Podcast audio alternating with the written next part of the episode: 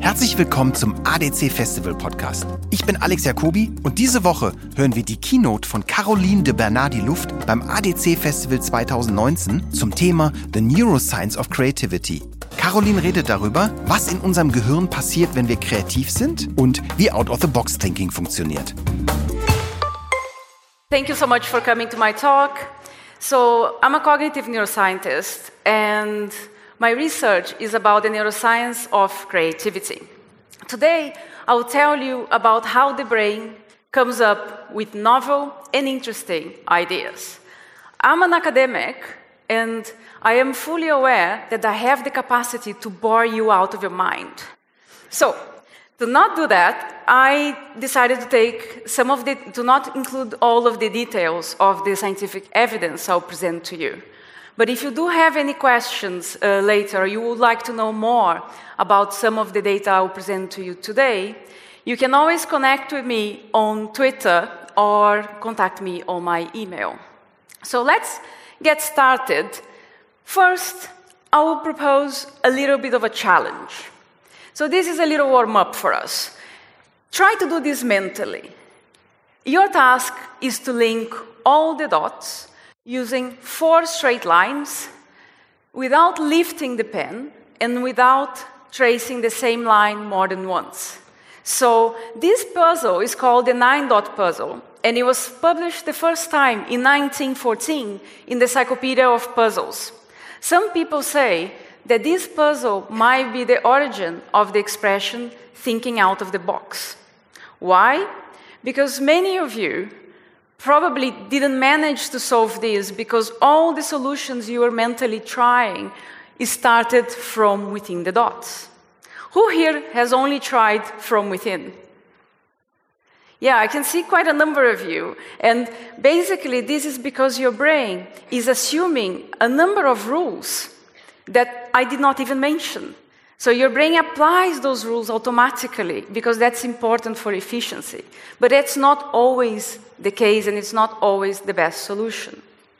So this, this puzzle is about thinking out of the box because you have this mental box in your head. But is thinking out of the box creative? So we have to first ask what is creativity, actually? So we all agree that for something to be creative, it has to be novel. Right? Novelty is the key for creativity. But it also has to be something adequate. It has to be fit for purpose. If something is just an accident or has it doesn't have is not functional, it's probably not as creative. And this applies even for things like art. Do you want to cause an emotion? Do you want to, to communicate beauty. What do you want? It has to be adequate. For example, if I come up with a wheel, that is very adequate, it's fit for purpose, but it's not novel to any of us. So it has to be something novel, but it could also be like a cat mop. And that is novel, for sure. But is that adequate? Especially if the purpose is to clean your floors and you have a garden? Hmm, maybe not. So, for something to be creative, it has to be novel and adequate. And that's the main definition uh, that you have to keep in mind and think when we think about creativity.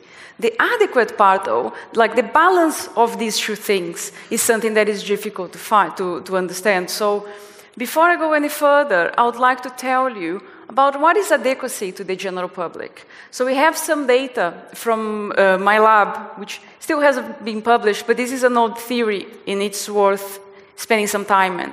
So here you can see on the y-axis preference. So what do people like? And here you have on the x novelty.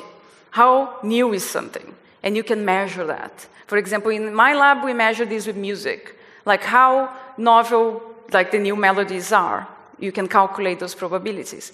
And what we found is when novelty is very low, we have low preference. People don't like boring things, too repetitive. As the novelty increases, people like it more. And it reaches a point that novelty becomes very high, and then people start not liking it.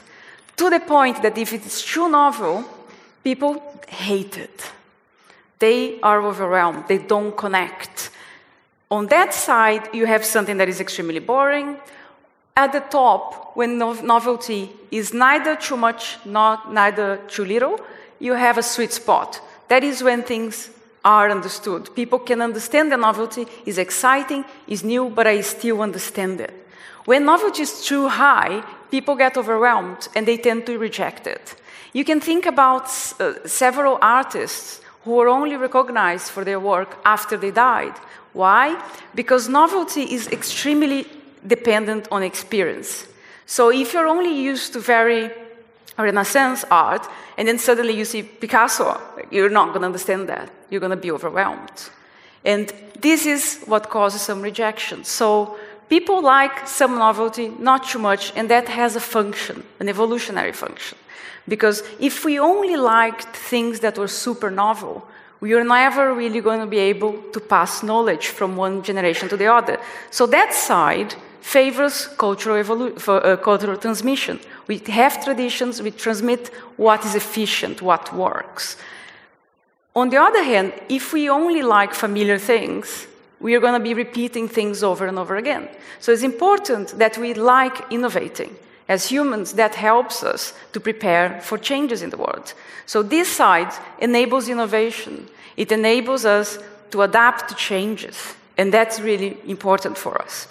So now, let's move forward and think how, but how does the brain actually come up with novelty?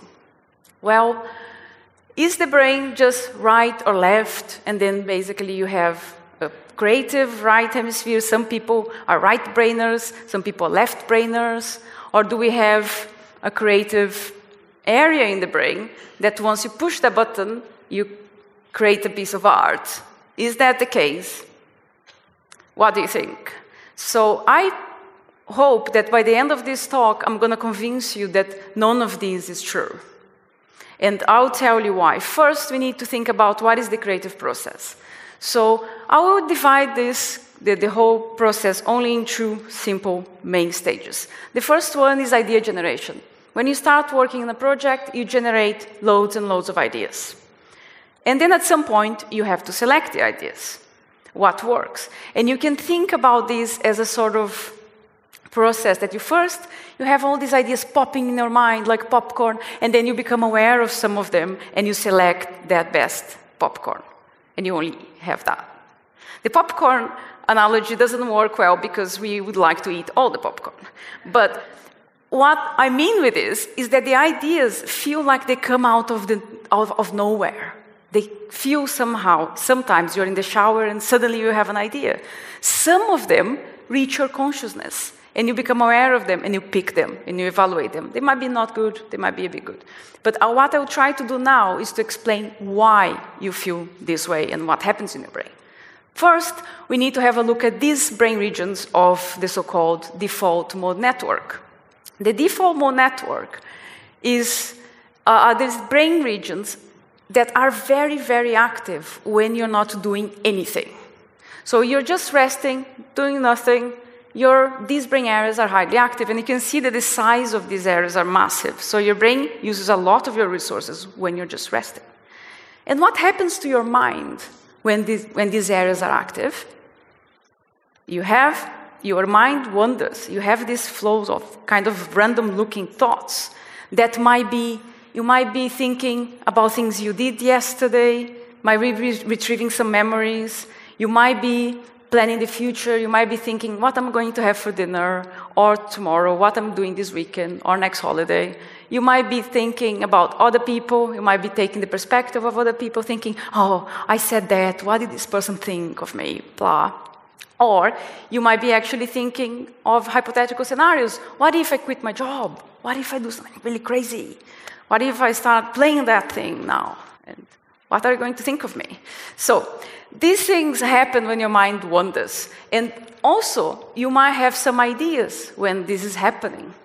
So, your default mode network makes your mind wander. For example, if now many of you are engaging here, and then you are paying attention, your default mode network suppressed.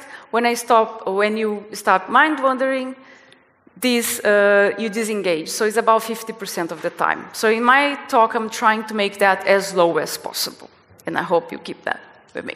So, what happens when this, uh, this default mode network is, do, is active is that you have some ideas. It's like the default mode network kind of throws some ideas to you. And at some point, you become aware of them because of another set of regions called the executive control network.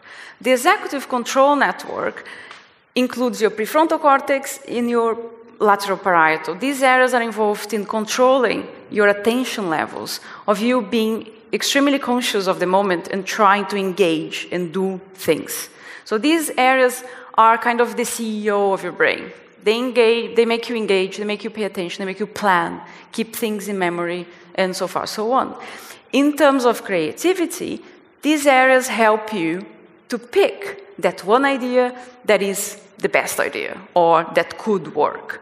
So, as you, if you think about the dynamics, is basically you have a set of brain areas that help you like to generate random looking thoughts and suddenly some of them have some value and your executive functions actually pick them and you become aware of it. And when this happens, these two networks connect. They increase their connectivity. And sometimes you feel like you had an aha moment. It's like when you were having a shower and suddenly something came to your mind. When this happens, you might experience these aha moments because you don't have much control over the default network. And that's why you feel like the ideas came out of nowhere. But it's just because of these processes work like that. So when this happens, you might have an aha moment. And what we found in the lab in an fMRI study was that when people experience this aha moment, what, they, they, what we see in the brain are pretty much an increase in activity in areas associated with processing rewards, with processing something good. So dopamine-rich regions like vent- ventral tegmental area, nucleus accumbens activate when you feel like you had an aha moment. And that's why the Daily Mail actually published an article about our paper saying this. So we have not tested that. We have not tested this but you get an idea. So, this is just to say that actually solving problems can be extremely rewarding, and having a creative job actually feels good because you have several micro insights along the way. It doesn't happen all at once, but you do experience this a lot when you're trying to solve puzzles. So now, how can you apply this knowledge to your own creativity? First, you need to let ideas incubate. You need to give them time because the default mode network is like your librarian. You're giving it the job of finding an idea, of finding a new connection. You work hard on it and then you leave it. Research shows that incubation is powerful and you help you. But to do that, you, you need to do that right. So you need to do what I called schedule planned procrastination. Research also shows that people who procrastinate come up with more creative ideas at the end. So you need to plan procrastination in a productive way. It's not any procrastination. If you just do this at the last minute, your brain's not going to be thinking about it. What happens is the default mode network searches things you want to search. It will be thinking about things that are important to you. So if you are having a fight with a girlfriend, your brain is going to be coming with thoughts about it. Have you not noticed that the content of your thoughts is kind of what is important to you at the moment? So it will be searching for it. So if you actually start a project early, work on it, and then leave it, that is good because it gives the mind the time to find it. Also, the activities you do during the procrastination, they have to be nice and light they have to be mildly engaging, but not too much, not too demanding. So, a walk, games, shower, all of these things are nice and help you coming up and finding these ideas. Just plan procrastination. Okay, got this? Nice. So, now, quick matchstick problem. So, this um, is another challenge. You have to make this statement correct by moving only one matchstick.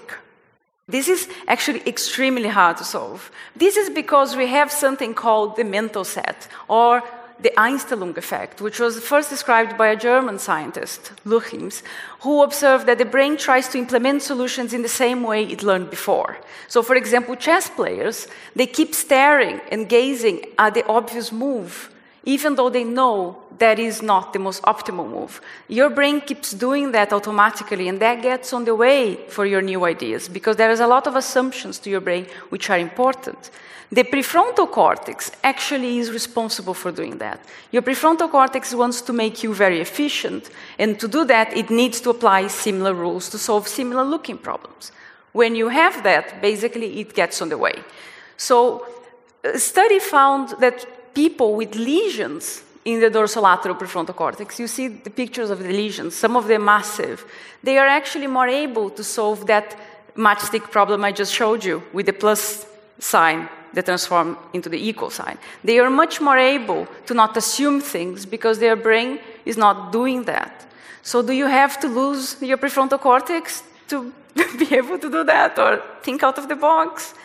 Well, not really. In my lab, we actually induce this, this effect temporarily by actually using electrical brain stimulation, putting electrodes in the brain and passing a very small, almost imperceptible electrical current. And like the Guardian actually showed this terrifying image, but it's not true. It's much nicer than that. But if you want to be creative, does it mean you have to come to my lab and then I'll zap zap your brain? Well, not really. You can do other things. So, how can you apply this to your own creativity? First, when you feel stuck, question your assumptions explicitly. You can do this exercise by looking at your problem depending on what you're working at the moment. But true, you can also use the fluctuations in your prefrontal cortex. For example, in the end of the day, your prefrontal cortex is naturally lower in activity. So when you're trying to think out of the box or have a solution, it will probably happen more towards the night. But when you have to engage and pay attention, you probably better do that in the morning when, when you just woke up. So, now another one. How to solve this? This is a, a, remote associate task. Your task is to find one word that makes a compound word with each of these words. I'll give you just a couple of seconds. It's a hard task. I'll give you a hint. Some of you laugh. I know why. Right. Solution is fast. So it's fast food, fast forward, breakfast. This problem is extremely hard to solve, but not this specific one is actually easy, but we have a set of them that make that can be really, really hard because you have to search for a number of possible solutions. So why is this so hard? This is hard because of something we called the combinatorial explosion. For example, this is a puzzle I was, I was just playing in my mobile phone.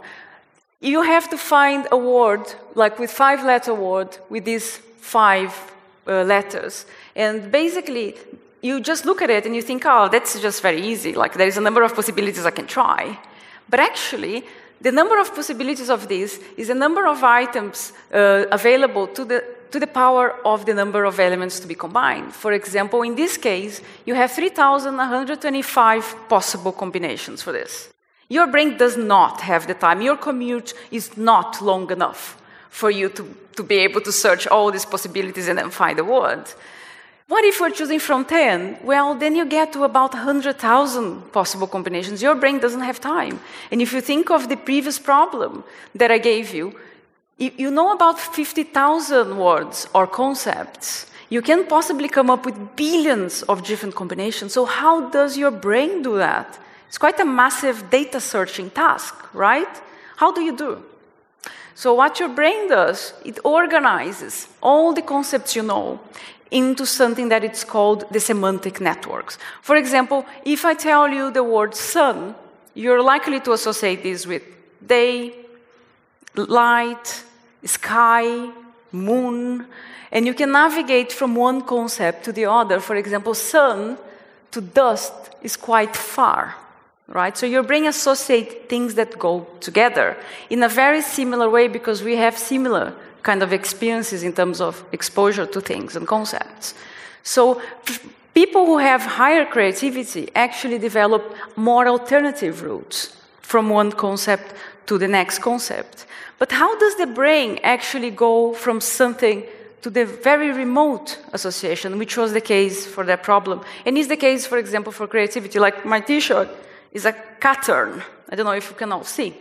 But it's a cat with a Saturn ring around. It's a very remote combination. So, how does your brain actually, someone's brain, come up with something that looks as remote?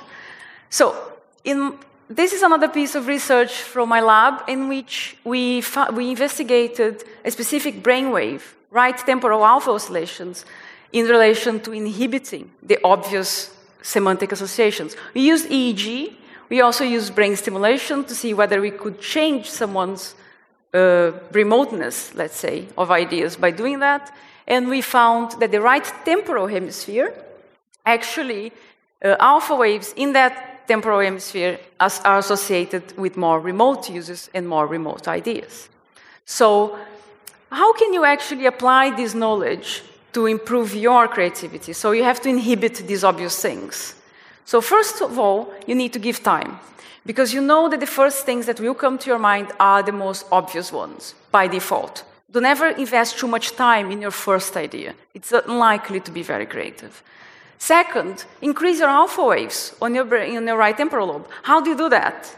You do that by improving your mood. Uh, these waves are actually higher when people are happy or they're in a positive mood. So everything that makes you feel good will make you increase those alpha waves. And then, if you also can draw remote combinations, you can actually activate different parts of associations. For example, you can throw a remote thing and try to come up with some new idea. For example, there was an, an advertising um, campaign for this price comparison website that they just associated with a meerkat. And then put a Russian accent in this meerkat. And I'm gonna, uh, this is a very famous advert it became, but actually is made of something that looks remote, but people can connect. They understand what a meerkat is. They understand what, like, that the meerkat sounds Russian. And it's quite funny because it's for a price comparison website. So this is the main idea. So the take home message is first, give your ideas time. You need to give time for the ideas to develop, you need to schedule procrastination. So you can actually give your default mode network, your librarian, some time to find the right things to help you. Second, question your assumptions. You always have to think about what you are assuming that might not be true.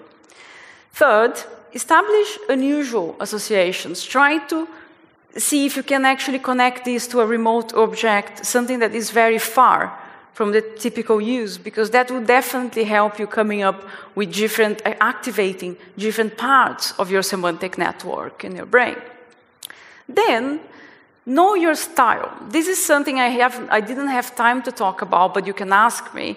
We did some work, uh, recent work actually, with designers and illustrators, and we found out that some people came up with very creative uh, drawings by thinking of something really remote with the right temporal lobe associations that they could come up with something really new. And other people actually made it creative by adding really beautiful details in it. And that actually made it really creative incrementally. So they have different styles, and it's important that you know which one is yours. So then you can actually work better in groups. So importantly, all these designers actually came up with something that didn't resemble their strength only, but actually got better at what they were weakest at when they worked in groups. So group creativity is another thing I didn't have time to talk, but you can also always ask me about it later. There is a lot of new interesting research about it. So my final message is that creativity is not something magical that come from the sky into the brains of a few enlightened people. You all have those brains I showed you. You all have the capacity to come up with novelty.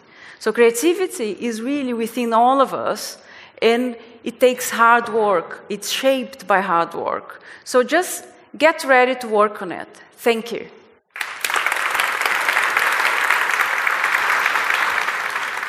Das war der ADC Festival Podcast mit Caroline de Bernati Luft auf dem ADC Festival 2019. Der ADC Festival Podcast wird präsentiert von With Love and Data. Bei With Love and Data produzieren wir Audioinhalte und Podcasts für Marken mit einer Kombination aus kreativen Menschen und cleveren Algorithmen. Dazu entwickeln wir die erste Marktforschung, die nicht Budgets rechtfertigt, sondern kreative Menschen stärkt, indem wir gute Ideen retten und auf ungewöhnliche Weise inspirieren.